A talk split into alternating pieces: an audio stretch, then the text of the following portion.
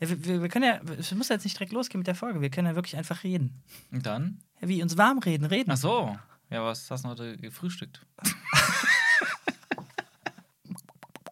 Hallo und herzlich willkommen zu einer weiteren Folge von Aus dem Off mit Sean Bu. und René Eschke. In knapp einer Woche ist es soweit. Obi-Wan Kenobi, die Serie auf Disney Plus, wird ausgestrahlt. Und ich glaube, es ist. Man kann schon sagen, wir sind beide ein bisschen nervös, oder? Äh, das ist eine gute Frage. Bin ich nervös? Ich glaube, Also ich ja. du bist ja, du bist, oh, das ist gut, das ist gut, oder? Das ist ein gutes Zeichen. Das heißt, das bedeutet dir was, das Thema. Ja, genau, wollte ich gerade. Also ist es ein gutes Zeichen, wenn man, wenn man. Ja, okay, nervös. Ich, ich habe direkt eine negative Konnotation Ah. damit. Ich bin halt einfach ein bisschen skeptisch, tatsächlich. So viel kann man Ja. schon vorwegnehmen. Ähm, und ich muss offen gestehen, naja, Boba Fett hat mich jetzt nicht gerade hoffnungsvoll gestimmt, dass die aus Obi-Wan richtig was rausholen werden. Ja, äh, die Skepsis ist sicherlich zu Recht vorhanden. ähm, ich meine, es ist ja seit sieben Jahren immer ein Hit or Miss mit den neuen Star Wars-Projekten, die wir so Mhm. sehen dürfen. Manche sind besser, manche sind schlechter. Und äh, über jeden einzelnen Film oder jede einzelne Serie kann man ganz schön viel diskutieren und sich in die Mhm. Haare kriegen. Mhm. Gutes Stichwort, damit wir das gar nicht erst tun. Wir haben uns nämlich auch mal vorgenommen, heute ein bisschen was Kürzeres zu machen. Die Serie, äh, wir kennen sie ja noch gar nicht. Wir können ja gar nicht zu viel darüber reden. Von daher wollen wir es dann versuchen, kurz zu halten. Bevor wir jetzt irgendwie ewig über Boba reden und was uns daran skeptisch gemacht hat, hast du denn den Trailer gesehen? Äh, ja, es gab ja bereits zwei Trailer, also einen Teaser-Trailer und einen Main-Trailer. Ja. Ja, ich muss sagen, der Trailer hat schon Spaß gemacht, finde ich. Also, er hat mich schon ein bisschen gehuckt, ein bisschen Gänsehaut hatte ich schon. Ähm, ich meine, Trailer können das eigentlich immer recht gut. Das heißt natürlich nicht, dass die Ja, ja. Serie so gut wird. Sagen wir so, ich kann den Wüstenplaneten nicht mehr sehen. Ich kann einfach keinen Sand mehr sehen. Ich kann Anakin komplett nachvollziehen. er sagt, dass er keinen Sand mag. Es ist wirklich mittlerweile so inflationär genutzt, dieses Setting einer Wüste. Ja, stimmt. Mando, Boba und dann da, ja. Ja, und auch Episode 7, Episode Stimmt, 9, selbst ja. Rogue One, alle haben irgendwelche Wüstenplaneten, Ja. die auch dann nicht mal alle Tatooine sind, aber genauso aussehen wie Tatooine. Also ich kann es wirklich nicht mehr sehen. Das Problem ist, bei Obi-Wan muss es natürlich so sein. Ja, ja. Bei den anderen Serien und Filmen muss es nicht so sein. Die Ja, hätten sich ja. auch wirklich kreativ austoben können mit Planeten. Haben sie nicht gemacht, weil alle Regisseure denken, ja, Star Wars ist auch immer so eine Wüste. Müssen wir in jeden Film reinpacken, in jede Serie. Ich meine, selbst Mandalorian hatte irgendwie gefühlt drei, vier Wüstenplaneten, die alle gleich aussahen, aber nicht Tatooine Stimmt. waren. Stimmt. Tatooine selbst kam ja auch noch vor. Mehrere Male. Mhm. Aber der Teaser, der, der Trailer hat ja schon auch ein bisschen, bisschen mehr gezeigt als nur Tatooine, oder? Also zumindest haben sie doch versucht, da so ein bisschen was, bisschen mehr Licht, bisschen mehr was Städtisches reinzubringen. Oder Ja, stimmt. irre ich mich gerade? Doch, nee, du hast recht, du hast recht. Die haben tatsächlich einen ähm, Stadtplaneten gezeigt, der so ein bisschen Richtung Cyberpunk geht. Ähm, ich meine, wir haben schon oft darüber gesprochen, ich, ich warte seit, seit den Disney-Filmen en- mal auf, auf Stadtplaneten, die wirklich modern und groß Science-Fictionhaft sind. Ich kann Mhm. diese ganzen leeren, öden Steppen nicht mehr sehen, in kleinen Dörfer. Und das geht jetzt endlich mal in diese Richtung. Aber ist die Frage, wird es in der Story Sinn machen? Das ist immer eine andere Frage, genau. Aber so rein ähm, jetzt so vom optischen her ist diese, diese neue Stadt, ich weiß jetzt nicht, wie der Planet heißt, hat so ein bisschen was Shanghai-mäßiges. Und ich habe schon direkt einen negativen Vibe gehabt, als ich das gesehen habe, weil an sich ist Wieso? das. Also an sich ist es cool, endlich mal so eine Sci-Fi-Stadt zu haben, aber es sieht für mich vom Trailer jetzt her zumindest so aus, als wäre es dennoch nicht so dieses Großstadt-Feeling, was man bei Coruscant oder Blade Runner Mhm. oder anderen gigantomanischen Sci-Fi-Städten so hat, die ich gerne Star Wars sehen würde. Denn im Endeffekt siehst du dennoch wieder eine Straße. Links und rechts gehen die Fassaden hoch und das, was passiert, passiert einfach auf dieser Straße. Unten, Punkt. Und dann ist man auf den Dächern und guckt runter. Und das sah dann auch einfach noch aus wie, also auf den Dächern sah es auch nur so aus wie die anderen Städte, die wir schon gesehen haben in Mendo oder Boba, Mhm. diese Tatooine-mäßigen Städte oder Tatooine selbst Städte. Nur, dass da halt überall so ein bisschen Cyberpunk-Werbung, äh, Leuchtschrift, Neonschrift zu sehen ist. Deswegen, technisch bedingt ist es halt sehr schwer, so eine Vertikalität zu erzählen mit Ja, diesem ja. Volume-System, wie sie diese Serien filmen und Budget und sowas. Deswegen bin ich da erstmal skeptisch. Was ich aber halt hoffe, ist, dass die es wenigstens hinkriegen, nicht wie bei Jetzt reden wir doch ein bisschen über Boba. Es, es ist halt so, man muss halt Man vergleichen. man muss das ist das. Letzte, was Das- die gemacht haben. Es hängt ja alles zusammen. Ja, und ich erinnere mich halt noch an diesen Vorplatz in Boba Fett. Und Diesen, diese, diese eine Straße, die man, egal wie viele Winkel sie machen, man hat es wiedererkannt. Es ist immer die gleiche Straße, die die hoch und runter laufen. Und Mhm. selbst wenn du irgendwie in das Skript vernünftig einbaust, dass es einen Grund hat, dass die wirklich auf derselben Straße laufen, Ja.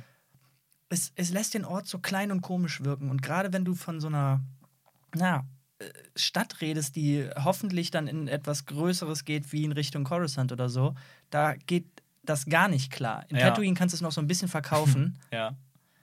Doch nicht in so einer großen, weiß ich nicht. Man, man verbindet halt Coruscant damit und da habe ich echt ein bisschen Sorge vor, dass man hier die Limitation einer Serie spüren wird. Ja, ähm, stimme ich dir total zu. Bei Tatooine kann man es noch ein bisschen mehr verkaufen. Aber ich finde auch da, die große Diskrepanz ist, wenn du diese E-Shots siehst. Also bei Boba Fett hatten Was sind halt E-Shots? ein Establishing Shot. Oh. Das sind immer, das sind die großen, weiten Kamerafahrt-Shots, die dann einen Ort präsentieren. Und das haben wir bei Boba Fett sehr oft gehabt mit einer wirklich technisch hochwertigen, wirklich toll aussehenden Ansicht von Mos Espa war die Stadt ja. Die Kamera fliegt da so rüber und die Stadt sieht gigantisch aus. Aber dann landest du immer wieder in Stimmt. derselben kleinen Straße, wenn du dann da unten wirklich mit den Schauspielern Ja. bist.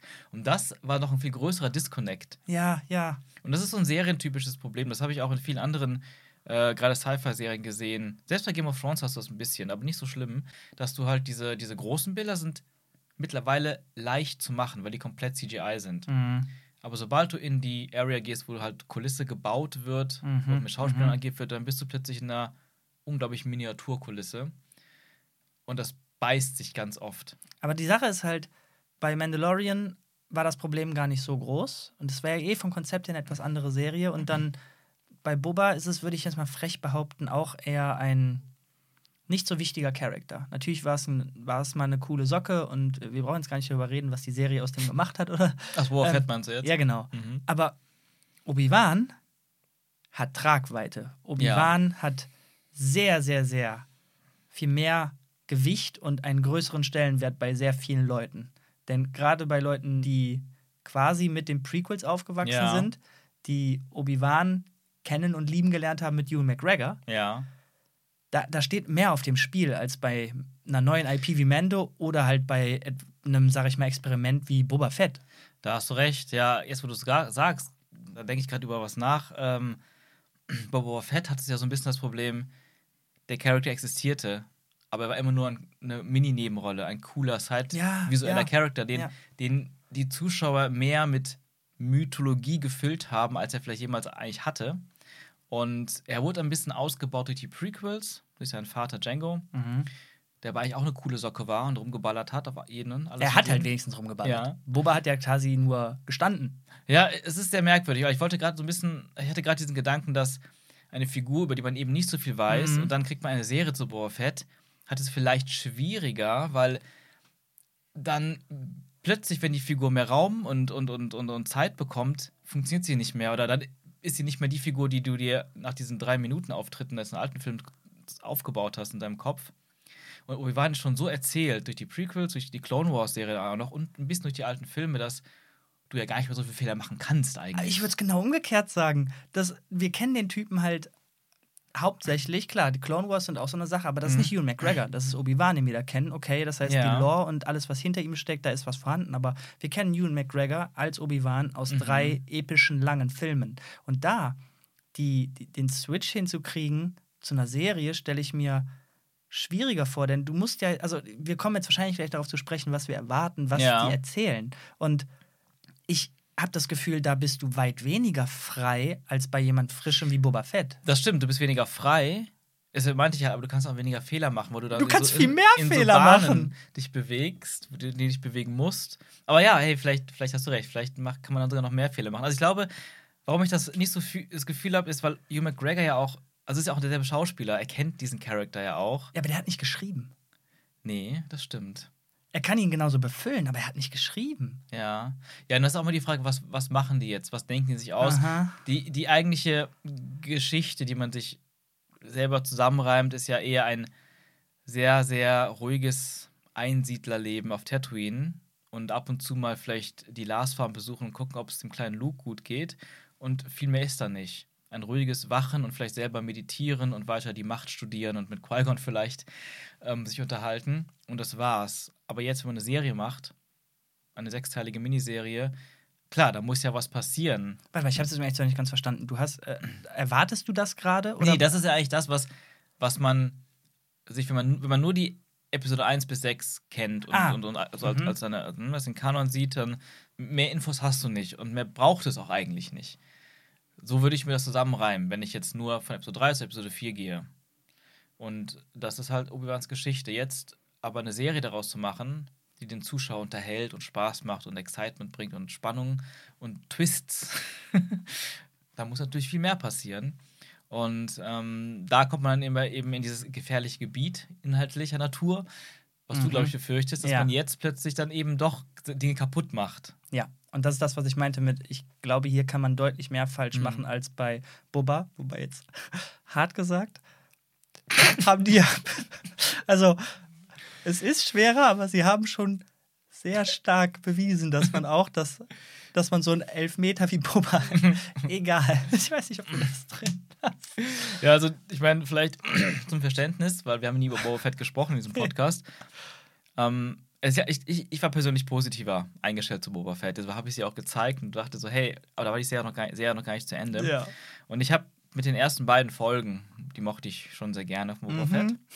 Ähm, aber es hat sich mit der Zeit wirklich immer schlechter entwickelt oder vielleicht sogar die, die Schwächen, die anfangs sogar da waren, die ich vielleicht noch ein bisschen ignoriert habe, haben sich immer mehr manifestiert. Mhm. Und es war wirklich in vieler Hinsicht enttäuschend und, und auch einfach schlecht. Ja. Geschrieben. Es war schlecht geschrieben. Ich meine, das Technische ist, man merkt die Steigerung. Ich finde, das, das ist eine Sache, die mich bei Obi-Wan noch ein bisschen optimistischer stimmt. Von Mandalorian zu Boba Fett. Du siehst eine Steigerung der technischen Möglichkeiten. Ja, aber hier ähm, waren wir ja beide so ein bisschen hoffnungsvoll, weil die Autorin, glaube ich, die, oder nicht nur Autorin, sondern einfach die Showrunnerin von, von der Serie, doch äh, ein, wie war das denn? Die hatte eine recht gute Reputation, war das nicht so? Genau, Deborah Chow ähm, ist die Showrunnerin. Ich weiß nicht, ob sie die komplette Regisseurin für alle Episoden ist. Ähm, normalerweise, also bei, bei Mando und Boba waren es wechselnde Regisseure. Und ich glaube, bei Boba Fett ist, äh, sorry, bei Obi-Wan könnte es sein, dass sie alle macht.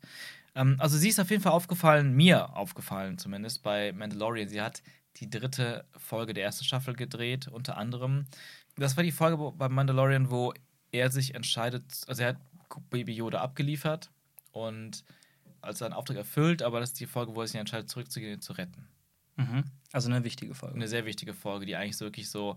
Ich fand bei Mandalorian ziemlich nice, dass die ersten drei Folgen, die waren sowieso ein kleiner Film. Die, die hingen stark zusammen und hatten Mhm. so eine Runde Dramaturgie. Danach fing es ja bei Mandalorian an mit diesen Monster of the Week. Monster of the Week. Jede Ja. Folge ist ein Fetch Quest. Dann, dann hat es mich immer mehr verloren, muss ich sagen. Aber diese ersten drei Folgen waren strong und ich weiß nicht, welche Folgen die noch gemacht hat, aber sie hat auch bei Better Call Saul Oh! Auch, ich habe es nämlich letztens, ich gucke ja auch gerade, ne, ich habe ja erzählt, ich Aha. wiederhole gerade ähm, Better Call Saul, um die sechste Staffel Aha. jetzt auch mit zu, zu Ende zu erleben. Aber da ist mir einfach der Name, ne? Am Anfang auf und ach, das ist ja witzig.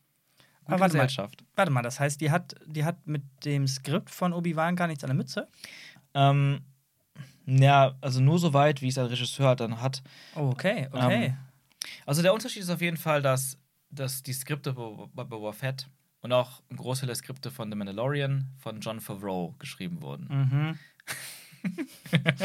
Ja, also ich bin genauso wenig ein Fan von John Favreau, wobei er immer wieder mal ein paar Hits hatte, wie Iron Man Ja, 1. und okay, Und auch das Dschungelbuch fand ich nicht schlecht. richtig. Und dann aber wieder so direkt im Anschluss die kompletten Fails wie Iron Man 2 oder Lion King. genau.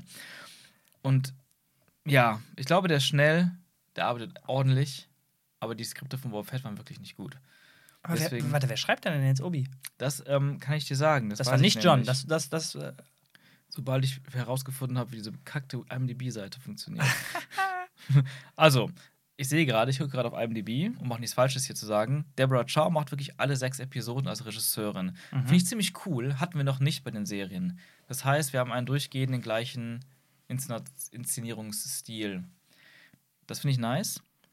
Und die Writing Credits sind relativ breit gefächert. Also es gibt sehr viele verschiedene ähm, Drehbuchautornamen. Einer, den ich sogar wiedererkenne, ist Andrew Stanton. Der hat bei Pixar einige Filme gemacht. Dann haben wir Stuart Beatty. Okay, ich unterstelle mal, weil, also das sagt mir nichts und ich unterstelle Mhm. das auch doch den Zuhörern gar Ja. nichts. Die, was viel wichtiger ist, also gerade wenn du sagst, es sind jetzt mehrere Writer da involviert, Mhm. ähm, gibt es denn da nicht, gerade bei Obi-Wan, so das mir nicht in den Kopf, das ist etwas so Wichtiges, die Entscheidung, mit was erzählst du zwischen diesen beiden Trilogien mit Mhm. Obi-Wan, da muss es doch jemand geben, der, der da drüber hockt. Und gerade nach dem Fail der äh, Sequels, wo Mhm. eben diese große Vision gefehlt hat, Ja. Gibt es da jemanden, der quasi, die, die's, ohne es jetzt wirklich zu schreiben, aber die eine Vision für diese Story hat? Also, ähm, du hast jetzt eben gesagt, dass Deborah Show Showrunner ist. Dachte ich, habe ich so mitbekommen. Ich, ich ähm, glaube auch, dass es so ist. Und dann ist es halt sie. Okay. Dann habe ich das doch richtig mitbekommen, dass sie quasi schon die Gewalt hat über oder ein, ein sehr großes Mitspracherecht für eben, was sie erzählen will. Und dann scheint es dann so zu sein, dass die reine Ausführung, sage ich mal, der Skripte, Mhm. was ja auch einfach ein technisch anspruchsvoller Beruf ist, dann Ja. von jemand anderem gemacht wurde. Ja, also, so wie ich diese ganzen verschiedenen Namen lese, jetzt klingt das halt nach einem Writers Room, der Mhm. sehr normal ist bei einer Serienproduktion. Dann hast du einen Showrunner, der das Ganze halt in die richtige Richtung leitet Mhm, und überwacht. Das ist in dem Fall auch die Regisseurin, der Brad Choi. Ich finde, das ist eine wirklich gute Kombi, wenn der Regisseur auch der Showrunner ist. Mhm. ähm, dann hast du zumindest das Ding, dass das also aus einem Guss auch ist. Und ich fand, das hast du auch bei Mandalorian oft gemerkt, dass je nach Regisseur die Folgen besser oder schlechter waren. Oder auch zum Beispiel bei Boba Fett.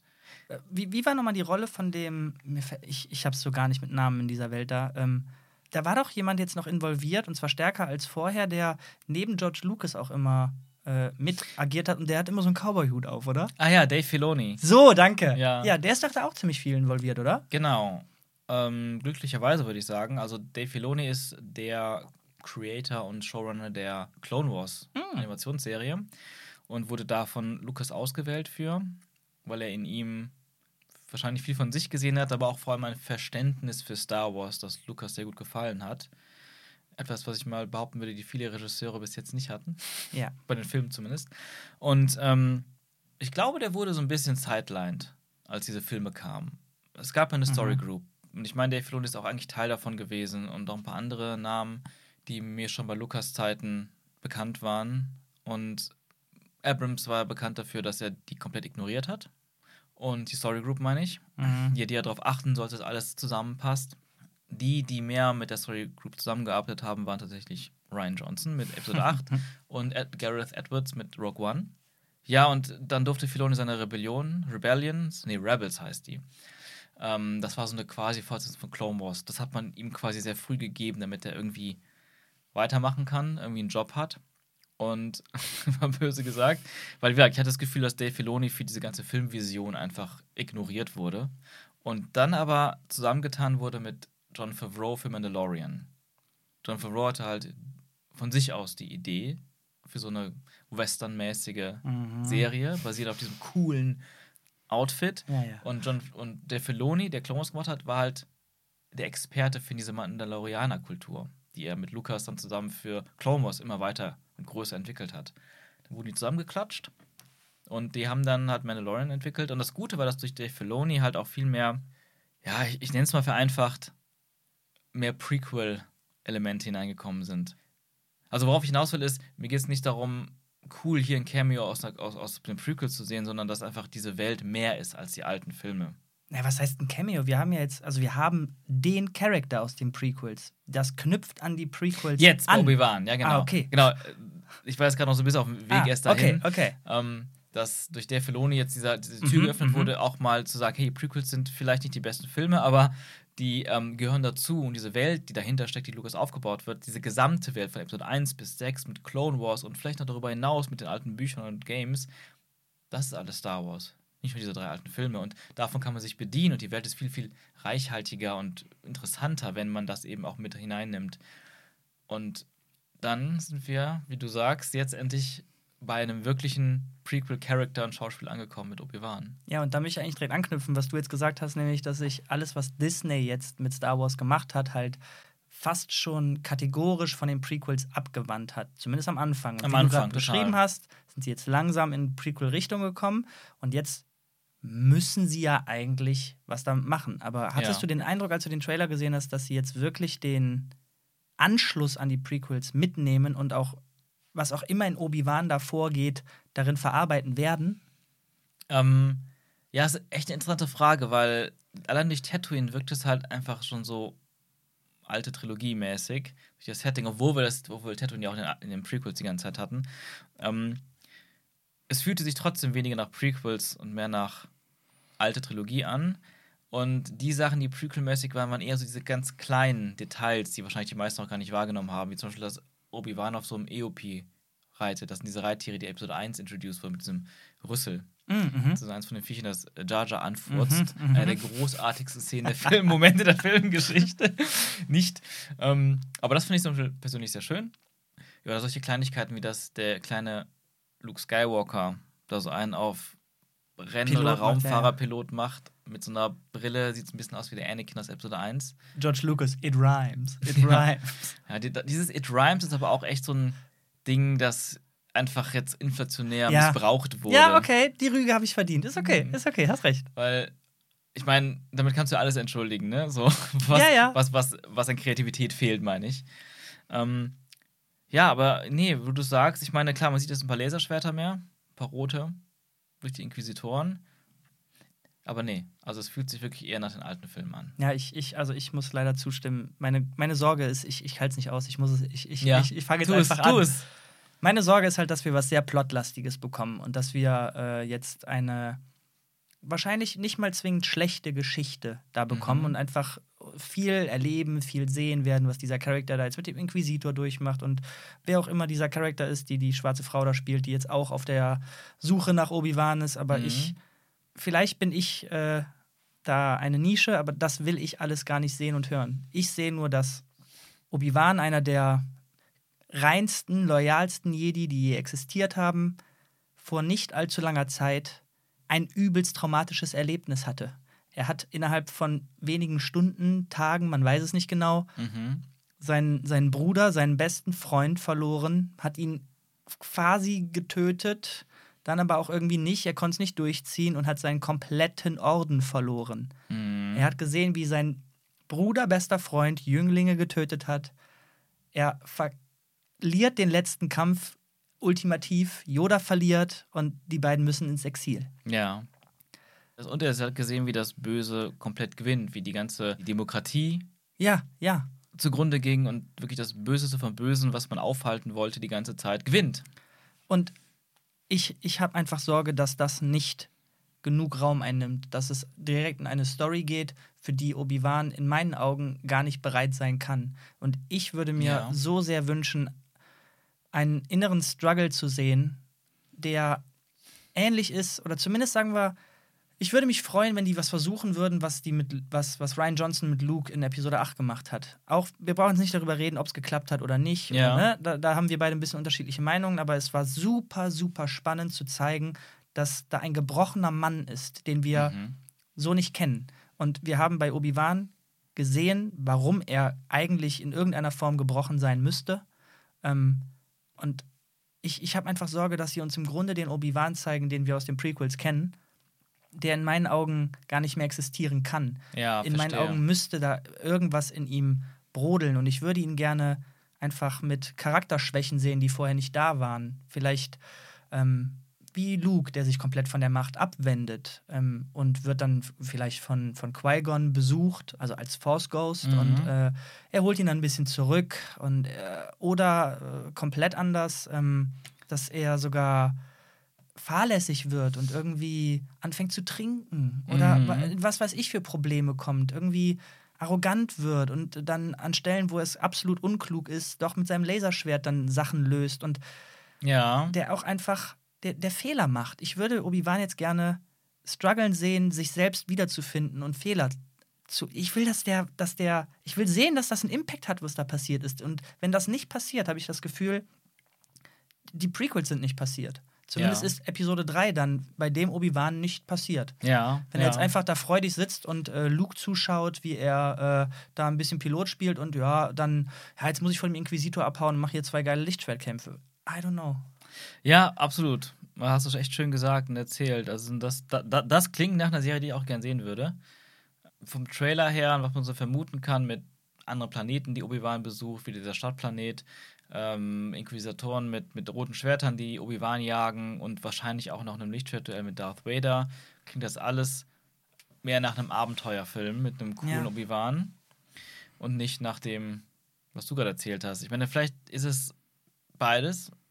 Vielleicht ist es auch so ein, ja, die erste Folge zeigt so ein bisschen diesen Struggle für zehn Minuten. Dann Dann, ist er ist er wieder- wieder cool ja. und kann dann fighten. Es ist so ein bisschen die Gefahr da, dass vielleicht sogar die ersten ein, zwei Folgen das sogar noch bieten und dann verliert man das komplett.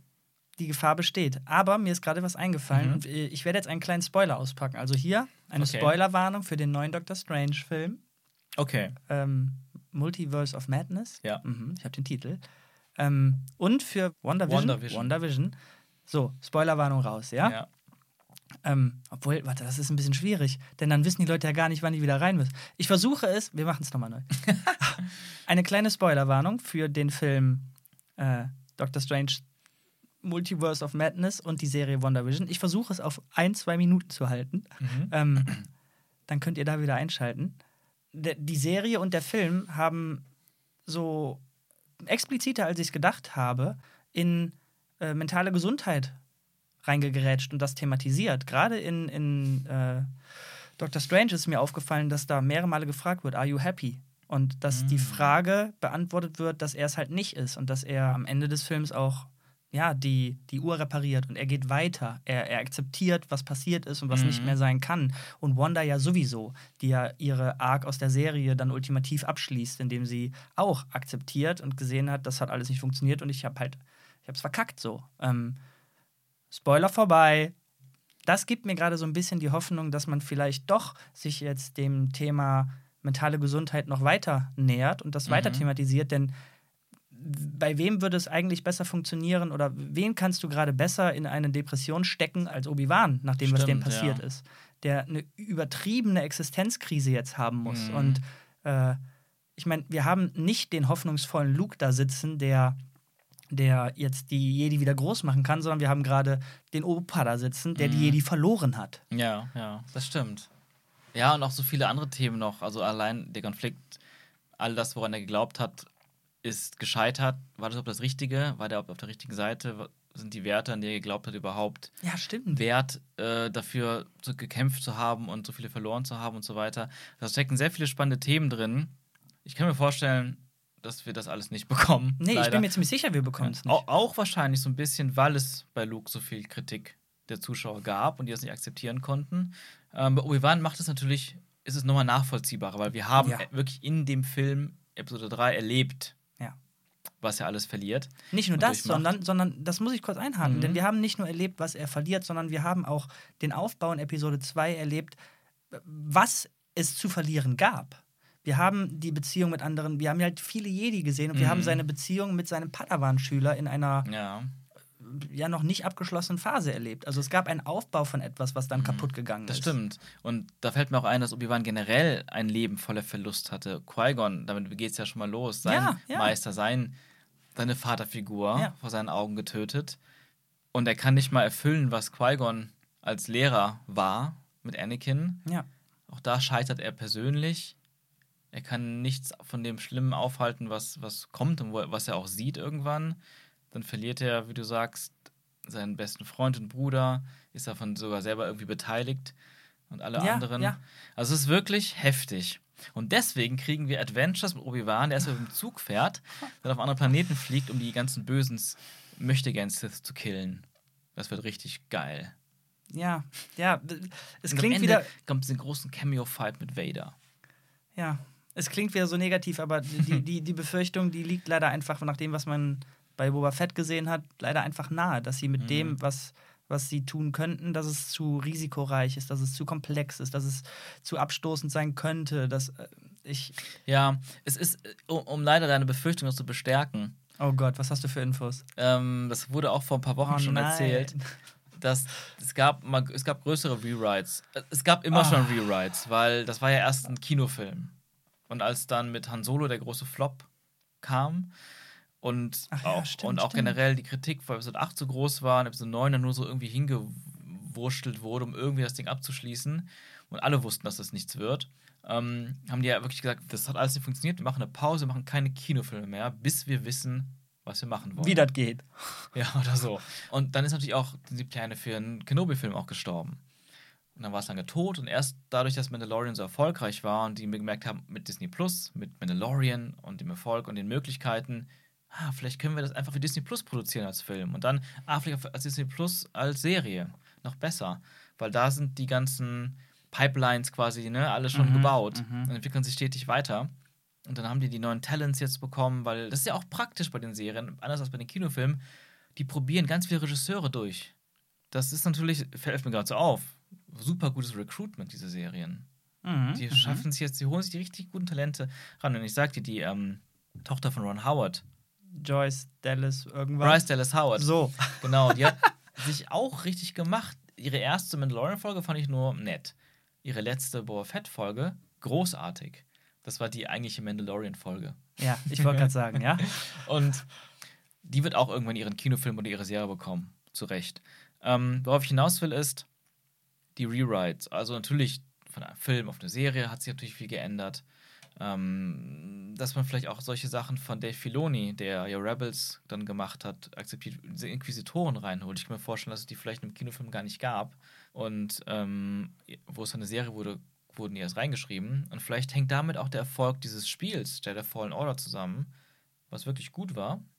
Und das eben auch diese Inquisitoren als Gegenspieler echt gut genutzt hat. Also zur Erklärung, es Danke. gibt Ich war gerade auch. gibt Ich Spiel gespielt. es gibt ähm, seit Rebels, seit dieser Animationsserie, ich glaube, die hat nur drei Staffeln von Dave Filoni, die zwischen Episode 3 und Episode 4 spielt, und nach den Clone Wars natürlich dadurch, hat er sich eine Gruppe von Jedi, nee, von Machtnutzern, bösen Machtnutzern ausgedacht, die Inquisitoren, quasi von Palpatine und Vader kontrolliert eine Gruppe von Ex-Jedi, die jetzt ähm, Oh, so ein okay. bisschen, wie heißt der noch, Hans Lander-mäßig unterwegs und die, und die ganzen Jedi-Jagd, die sich verstecken. An sich ja eigentlich eine ganz gute Idee, weil ein Vader allein im ganzen Universum die Jedi zu Mhm, jagen lassen, ist ja schon mhm. ein bisschen schwieriger.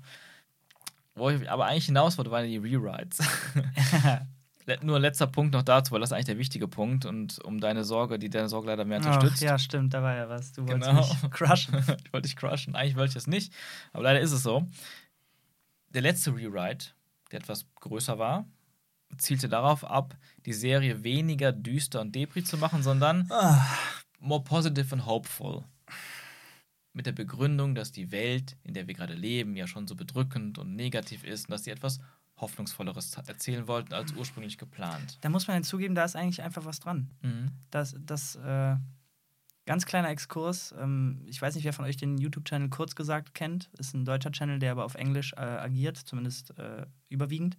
Und die machen gerne super cool animiert äh, Doomsday-Videos, äh, wo die, wo die äh, sehr charmant erklären, was würde passieren, wenn der Mond auf den äh, auf, auf die Erde kracht. Aber die machen leider auch äh, ein bisschen realistischere Sachen wie, was, wenn wir Climate Change nicht hinkriegen? Ähm, was, Mhm. wenn wir, äh, was, wenn Corona ein bisschen heftiger gewesen wäre und so weiter. Mhm. Ähm, die haben vor nicht allzu langer Zeit ein Video rausgebracht, ähm, das den Titel hatte We Will Beat Climate Change. Wir werden das Ja. besiegen und haben explizit darüber geredet, dass es jetzt auch wichtig ist, bei dem ganzen Pessimismus, der auf vieler äh, der aus vielen Gründen zu Recht da ist, Mhm. jetzt aber trotzdem zu sagen, ey, es ist schon wirklich was passiert. Und auch wenn wir die Ziele, die wir erreichen wollten, nicht erreicht haben, äh, wir, äh, wir werden das hinkriegen.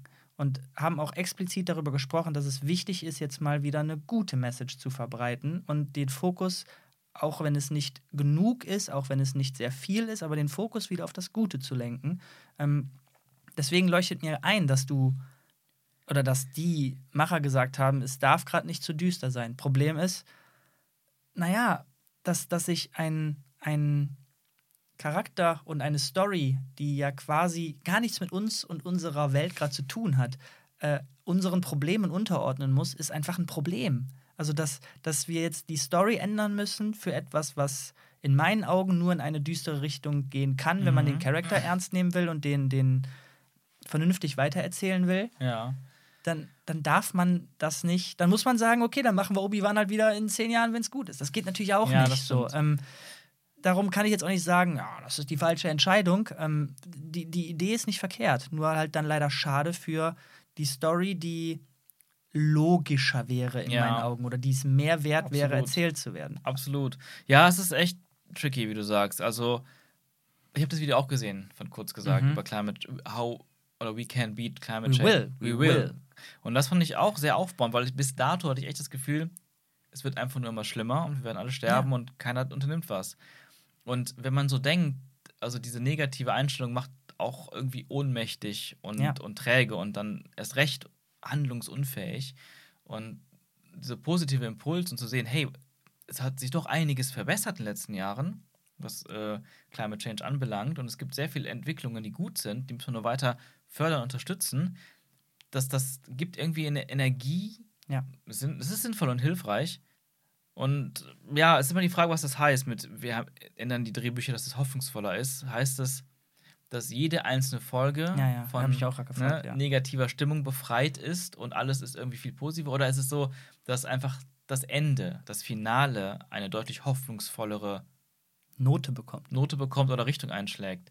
Man kann ja und soll sogar gerne einen hoffnungsvollen äh, Ausblick haben, denn in irgendeiner Form hat Obi-Wan in Episode 4 ja akzeptiert. Also es ist ja wirklich kein, kein Groll oder so in ihm zu fühlen. Das oder stimmt. Es macht jetzt natürlich auch nicht so viel Sinn, dass innerhalb einer, einer Staffel, ähm, wenn keine größeren Zeitsprünge Mhm. sind, zu sagen, ey, du bist richtig kaputt und gebrochen Mhm. und am Ende geht's dir richtig dufte. Aber wie wir in Episode 5 gesehen haben, man kann ein Zwischending finden. Ja, wobei, ähm, ob man das in sechs Folgen erzählen kann ohne Zeitsprünge, finde ich schon, weil manchmal ist es ja wirklich ein großes Ereignis, was einen wirklich komplett umkrempeln kann. Aber da muss echt groß sein in dem Fall, ne?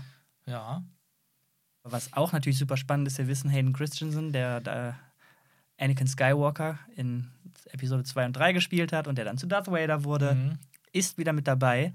Und was glaubst du? Ist es einfach nur ein Cameo? Ich meine, du hast es eben schon ein bisschen gesagt, dass du das denkst. Äh, Also, Spoiler. oh oh. Also, es ist nicht mal mehr ein Geheimnis. Die, die werben ja richtig damit. Das haben sie auch schon letztes Jahr gesagt, als sie noch nicht mal angefangen haben zu drehen. Obi-Wan und Vader werden kämpfen. Christensen und Ewan McGregor haben schon ihre Choreo, also wir haben, wir haben Aufnahmen gesehen, wie sie ihre Choreo proben. Also die werden auf jeden Fall aufeinandertreffen. Und ich habe immer lange Zeit gedacht, ah, wahrscheinlich in der Vision oder Ach sowas. so. Aber nee, das ist wirklich, das passiert. Und ob es jetzt das Finale der Serie ist, ob es zweimal passiert. Ich habe nämlich, ähm, jetzt kam gestern, glaube ich, oder vorgestern, so von diesem Magazin Vanity Fair ein größerer Artikel raus zur Zukunft der Star Wars Serien und Filme. Mit vielen coolen Fotos habe ich auch was geschickt, wo man da Vader, Obi-Wan und diese eine Inquisitorin Riva Mhm. ähm, sieht, was auch irgendwie sehr schick aussieht, würde ich sagen. Und da stand auch wirklich drin, dass die sehr viel sich mit solchen Fragen auseinandergesetzt haben. Machen wir was kaputt, wenn Vader und Obi-Wan sich schon vor Episode 4 wiedersehen, wo es heißt, Oh, stimmt. weil da heißt es ja, Obi, wenn, Obi, wenn die im Todesstern landen und, und Vader noch niemanden gesehen hat, aber der sagt dann, ich spüre etwas, eine Präsenz, die ich lange nicht mehr, und dann geht er weg. Oder wenn die sich über gegenüberstellen, stehen dann, ah, als ich euch verließ, war ich euer Schüler, jetzt bin ich der Meister, nur ein Meister des Bösen, Darth. Und so dann, ähm, das, das suggeriert, dass sie sich ja seit dem Duell in Episode 3 nicht mehr gesehen haben und es funktioniert. Aber wenn wir jetzt ein Duell haben, zehn Jahre vor Episode 4, zehn Jahre nach Episode 3, ich will das gar nicht kritisieren jetzt. Ich habe mich jetzt schon so ein bisschen damit abgefunden mit dem Gedanken und bin einfach nur mal gespannt, was sie machen. Also in diesem, in diesem Artikel war auch so ein, immer wieder so Interviewfetzen, auch von der Deborah Chow, der Regisseurin, und sie meinte, dass die sich quasi die ganze Zeit gefragt haben, macht das die Szene, macht das Episode 4 kaputt? Oder wird es noch besser? Reichert es dieses, das Duell Episode 4 sogar nochmal an? Ein gutes Beispiel dafür ist, was Better Call Saul gerade mit Breaking Bad macht. Da sind Mhm. sehr, sehr viele Sachen und Storystränge von Charakteren, die gewisse Sachen und vor allem auch Szenen äh, in Breaking Bad in ein neues Licht stellen. Und Ja. zwar in ein deutlich besseres. Ah. Ähm, wenn eine wenn ein Prequel, sei es jetzt Film oder Serie, das schafft, finde ich das großartig. Ja. Und das ist das, was wünschenswert ist. Plus, dass es unabhängig für sich stehend gut ist. Und Ja. nicht nur gut ist, weil Ja. man Ah, es irgendwie mhm, kennt. mhm. Denkt, ah, jetzt sehe ich diese eine Lücke, die ich irgendwie Mhm, gekannt habe. Aber warte mal, du hast, ich muss gerade mal, du, du, Ja. hast gerade gesagt, zehn Jahre? Was zehn Jahre? Also, der, der, soweit ich weiß, ist die Serie angesiedelt zehn Jahre nach Episode 3 und Oh Gott. dementsprechend zehn Jahre vor Episode 4 oder 9. Also, ich glaube, das sind ja. Also, Luke ist, glaube ich, um die 20 in Episode 4 und er wurde in Episode 3 geboren. Das heißt, das der, die Serie spielt genau dazwischen. oh, zehn Jahre, das ist ja, das ist ja. Oh, puh. Was macht ihr die nächsten zehn Jahre, fragst du dich? Nee, ich, was hat der zehn Jahre gemacht? Denn diese ganze depressive Geschichte, die ich ja gerne sehen würde, oder zumindest sein Struggle damit. Also Ja. nach zehn Jahren wird schon irgendwas da passiert sein. Dann, Ja. dann da, da schließt du ab oder du gehst ganz kaputt. Also keine Ahnung. Kannst dich noch darauf vorbereiten, dass bestimmt die ersten fünf Minuten das zusammenfasst und dann geht's in die Abend. Ach, heiliger Biber. Ich hätte jetzt echt gedacht, klar, Ewan McGregor ist gealtert, aber den Mhm. kannst du, also den hättest du auch verkaufen können, wie der ist jetzt im ersten Jahr auf Schon, Tatooine. ja, schon. Hättest schon, du verkaufen können, auf Das jeden stimmt, Fall. Das stimmt. Ja, wa- was, was? Ich habe gerade so eine blöde Vision gerade gehabt. Der letzte Szene der Serie guckt er so in den Spiegel und dann so, oh, ich krieg ja schon graue Haare. Cut. Nein. Aber das macht mich gerade richtig. Äh, ich bin gerade ein bisschen geschockt. Oh. Denn zehn Jahre danach, dann hast du doch das Interessanteste nicht erzählt. Ja, vielleicht haben sie sich das so, so damit, ähm, haben sich, sind sie, haben sich damit aus der Affäre gezogen. Das ja, war- aber die, aber die Inquisitor, also die finden den doch nicht erst nach zehn Jahren. Na gut, wenn der Plot das so will, das sind schon, Ah, das sind schon größere Zufälle. Aber die Sache ist, guck mal, wir wissen ja auch nicht, worum es geht. Vielleicht ist es ja auch so, dass Obi-Wan wirklich was absolut Fahrlässiges tut, weil er in seiner depressiven Phase ist und dadurch erst wird er aufmerksam werden. Aber nach zehn Jahren kann man nicht mehr von einer depressiven Phase sprechen. So, dann ist, also Na gut. Zehn Jahre ist echt, Aber- zehn Jahre ist sehr viel Zeit. Das stimmt. Und dass wir die nicht sehen, vielleicht kriegen wir Flashbacks oder so. Klar, wir, wir, wir sind natürlich jetzt viel zu tief in einem, ja, in einem Vorurteil drin, per Mhm. Definition. Wir haben nichts gesehen, wir urteilen, bevor wir etwas gesehen haben. Ja. Ähm, ich kann mir vorstellen, dass die Serie nicht schlecht wird, aber ich kann mir trotzdem vorstellen, dass ich enttäuscht sein werde, weil es eine, eine Richtung hat, die für mich, für diesen Charakter nicht so viel Sinn macht. So. Und das, das wäre, glaube ich, fast das Schlimmste, weil man die Serie Ja. dann nicht trashen kann. Man kann nicht sagen, oh crap, weil es ja eigentlich gut war, Mhm. nur halt nicht das, was ich wissen wollte. Aber gut, das ist, ähm, das ist ja genau das Dilemma. Da sind wir wieder bei Episode 8 oder Last of Us 2. Es ist gut gemacht, aber es ist nicht das, was viele sehen wollten. okay. Für viele war das eine Beleidigung. Und ähm, ja, das kann Obi-Wan natürlich auch sein. Aber ich glaube eher, dass, dass mittlerweile Disney sowieso eher auf Nummer sicher geht. Natürlich. Für, für eine gewisse Zeit jetzt erstmal. Und gerade bei den Serien. Ja, aber dann geht woanders auf Nummer sicher. Das ist Obi-Wan. Ja. Verdammt noch. Ich hoffe, ich hoffe, dass diese Befürchtungen helfen, am Ende doch positiv überrascht zu werden. Aber, Mhm. so, ey, keine Ahnung. Und, aber was, was, was denkst du denn, was könnte noch alles so passieren? Ich meine, mittlerweile sind wir leider in so einer, in so einer Zeit, in einer Timeline angekommen, wo die größte positive Währung einer Serie sein kann, eines Films, einfach nur irgendwelche Cameos aus anderen Filmen oder Serien zu sehen. Ja. Ähm, mittlerweile schon extrem inflationär benutzt. Was erwartest du dir da zu sehen von Obi-Wan? Oder befürchtest du es eher? Boah. Ich meine, da er selber ja jetzt nicht die Historie, zumindest kennen wir die nicht, auf Tatooine Mhm. selber hat, wüsste ich persönlich gerade nicht, wen er da sehen sollte. Also ähm, auf Tatooine selber, ne? Genau, aber wir, wir wie wir im Trailer gesehen haben, verlässt er ja zumindest mindestens einmal den Planeten und reist auf einen anderen Planeten. Boah, ich, da merkt man, dass ich gar nicht so tief in der Welt drin bin wie du. Mir fällt gerade auf Anhieb nur der, äh, der verrückte, lustig aussehende, schnauzbärtige Diner-Besitzer ein. Äh, Ah, aus. Episode 2. Oh, da sagst du was. Den würde ich wirklich gerne nochmal sehen. Vor allem mit besserer Tricktechnik von heutzutage. Ja, aber dann nur Hallo sagen, keine Ahnung. Ja, das macht natürlich keinen Sinn. Aber klar, kann natürlich sein. So, er trifft sich jetzt auf dem Planeten, weil, er, weil Dex sich da versteckt und dann irgendwelche Informationen von ihm. Ich finde es. Ja, guck mal, schlimm, ne? Ich bin sogar, ich kritisiere es, aber ich bin schon selber von diesem Fieber so ein bisschen gepackt, Siehste. dass ich denke, oh, den würde ich schon gerne nochmal sehen. Aber pass auf, du hast gerade auch was Spannendes gesagt und ich mache jetzt wieder einen Spoiler für Doctor Strange 2, Ja. den ich jetzt halt zweimal im Kino gesehen habe. zweimal schon. Ja, ich war nochmals. Krass. Und Spoiler für den Film. Da war ja auch wieder der, ja, wir müssen einen weiteren Marvel-Charakter mit reinbringen. Und das war ähm, Wanda, was alle von Anfang an wussten. Mhm. Was der Trailer nicht gezeigt hat und was ich absolut nicht erwartet habe, ist, dass der richtige Bösewicht des Films sie ist. Ja. Ähm, und das war eine ziemlich geile Dynamik. Und Das das, heißt, Di- Disney kann anscheinend auch wirklich Expectations subverten, also unsere Ja. Erwartungen brechen. Ähm, True. und da in dem Fall zu einem echt, also es ist ein krasses Positivbeispiel, finde ich. Ähm, wer sagt, dass, dass die Serie nicht vielleicht doch auch kann? Dass wir irgendwie Luke mit, mit Luke Zeit verbringen, dass es gar nicht so viel um Obi-Wan geht. So wie Better Call Saul im Grunde eine Serie ist, wo sich die Story um Mike und Gus fast 50-50 die Story Ja. von Saul teilt. Was mich am Anfang gestört hat und mittlerweile, ich bin bei Staffel 6, heilige Scheiße, funktioniert das gut. Ja. Es ist der Hammer. es ist der Hammer. Ja. Und wenn sich diese Lines dann crossen, mh, Mhm. aber wer, wer sagt, dass die das nicht hier, vielleicht, ich will es so sehr, vielleicht machen, die sollen was Gutes machen. Also sagen wir so, was ich, wovon ich aber zumindest ausgehe, ist, dass das ähm, die beste der Serien von Star Wars wird. Einfach weil erstmal John Favreau nicht beteiligt ist, aber auch weil da eine Entwicklung an Qualität ist und ich glaube, hier die richtigen Talents sind. Allein, dass Deborah Torres jetzt ohne John Favreau macht, dass andere Autoren dabei sind. Ich habe das Gefühl, dass die Zutaten zumindest für die beste Serie sorgen werden, die wir bis jetzt haben. Ja, allein Hugh McGregor, Junge. Hugh McGregor. Aber der, der, komm, sind wir noch mal ehrlich. Also, ja, es wird die beste Serie. Und ist das so schwer bei dem, was wir bis jetzt Ja, gesehen haben? natürlich also der Maßstab ist halt einfach nicht so hoch. Das stimmt. Was ich zum Beispiel sehr ähm, erfreulich finde, Mando hatte eben diese Monster of the Week Folgen. Boba Fett hat versucht, ein bisschen was Durchgehenderes zu erzählen, hat nicht geklappt und war auch irgendwie später dann einfach, okay, die Folge ist die Rückblickfolge, wie die dann Slave One zurückkriegt. Ah, die Folge ist die Folge über Mandalorian. Ah, die Folge ist auch wieder Mandalorian. Ah, jetzt ist die Folge über Ja, das wird natürlich nicht passieren. Genau, man hat jetzt, glaube ich, schon zum ersten Mal das Ding, dass man wirklich einen langen Film hat, der Ja, wirklich durchgehend ja, ja. eine Geschichte erzählt. Das freut, das ist schon mal ein Vorteil. Ja, okay.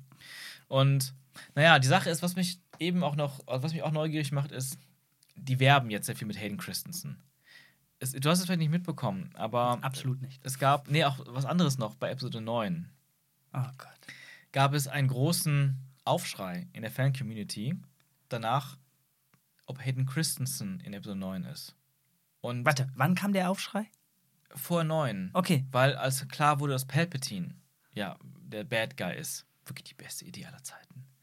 Schrecklich. Aber Anakin war der Auserwählte. Nur er konnte Palpatine vernichten.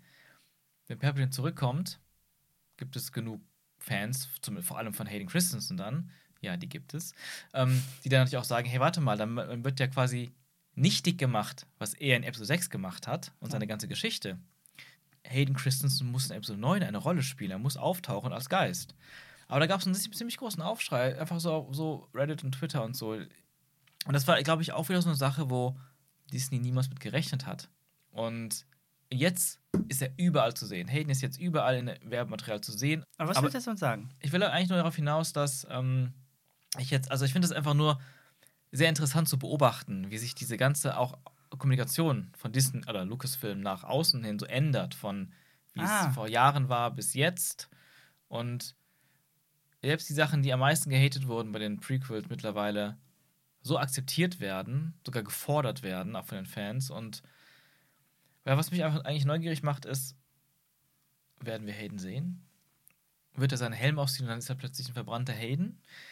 Äh, Hm. werden wir Rückblicke sehen zu den Klonkriegen ähm, mit Obi-Wan und Hayden? Also, das ist eine Sache, die ich persönlich Oh. cool finden würde, auch wenn es natürlich auch Fanservice ist, aber boah, das finde ich schon geil. Es gibt ja verschiedene Formen von Fanservice und das haben wir schon mehrere Male angesprochen. Es gibt das, was Disney in den Sequels gemacht hat, vor Ja. allem in Episode 7. Äh, aber es gibt halt auch das, was Better Call Saul. Ich, die Serie ist gerade irgendwie so präsent in meinem Kopf, die kann ich immer nur als Positivbeispiel für viele Sachen nehmen. Ja. Und da gibt es Total. einen Shitload an Fanservice, wo Charaktere, die in Breaking Bad auftauchen, Mhm. wieder ein, auftauchen und die auch tatsächlich so ein bisschen so ein, ja, so ein, so ein, so ein Reveal haben, wo man im Kino wow, ausrasten würde. Und Ja. diese, diese Momente gibt es, obwohl es eine Serie ist, die du auf Netflix anguckst. So, ähm, war die Inszenierung ähnlich wie bei, weiß ich nicht, äh, Spoiler für den Spider-Man, als äh, Andrew Garfield dann halt da kam. Ja. Ähm, Natürlich nicht ganz so pompös, aber worauf ich hinaus will, Better Call Saul hat es sehr, sehr vernünftig eingebaut und damit einen Mehrwert geschaffen und Ja. nicht einfach nur eine, ein, ein Ding in die Kamera gezeigt, oh, guck mal. So. Ja, ja. Und das Gleiche kann man halt auch bei einem Rückblick von Obi-Wan und Hayden Mhm. machen. Ähm, stell dir vor, jetzt einfach nur mal ein bisschen rumgesponnen, so dass das ähm, ähnlich wie Ray und Kylo äh, eine Connection hatten mit Mhm. der Force, miteinander reden konnten, Ja. findet äh, nach zehn Jahren Hayden Obi-Wan wieder, weil auch er an der Force gearbeitet hat. Mhm. Und in dem Moment, wo Obi-Wan es schafft, mit Qui-Gon zu reden, hat er quasi das.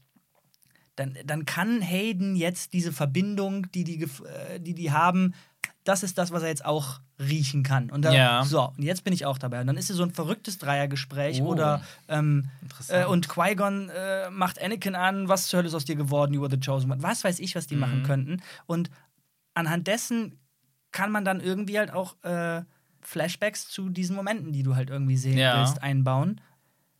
Wie auch immer man das tut, man, man kann so viel tun. ja, ja, Man ja. kann so viel tun. Es wäre vielleicht cheesy, vielleicht funktioniert es nicht, ich habe keine Ahnung, Mhm. aber das ist so das, was ich irgendwie gern sehen will, dass, dass die beiden auch eine, in irgendeiner Form eine Beziehung haben. Wenn es einfach nur am Ende, nachdem die Inquisitoren Ja. gemeuchelt sind, einen Fight zwischen den beiden gibt, wo es logischerweise wieder oder ein wirkliches Ergebnis auseinandergehen muss, weil wir Mhm. Ja. sonst Episode 4 nicht kriegen, das wäre mir viel zu wenig.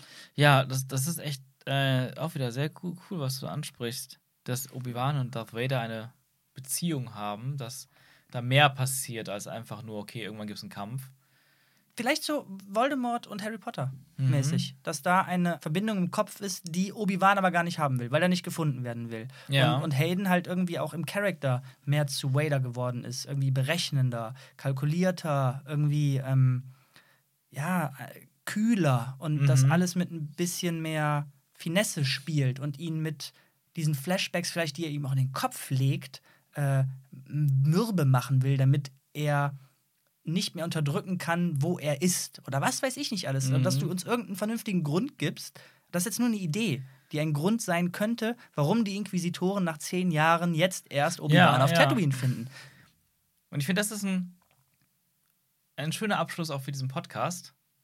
Und ja, ich bin jetzt gerade vorsichtig optimistischer geworden. Ich auch irgendwie. Ich weiß auch nicht wieso. Ja, das ist die Hoffnung. Ja. Die Hoffnung hat sich breit Oh Gott, oh gemacht. Gott. Ja, damit, ähm, ah, fuck, wir haben noch eine Perle, ne? Ja, ist die Frage. Ich würde jetzt, ich würde sagen, nö. Okay, wir machen heute mal keine Perle. Wir machen keine Heute ist Perle. Obi-Wan und Star Wars dran. Das sollte kurz Okay, werden. meine Haben Perle. Hier, ich mache eine Perle. Okay. The Last Jedi. okay, macht's gut, Leute. Bis dann und viel Spaß in einer Woche mit Obi-Wan. Tschüss. Ciao.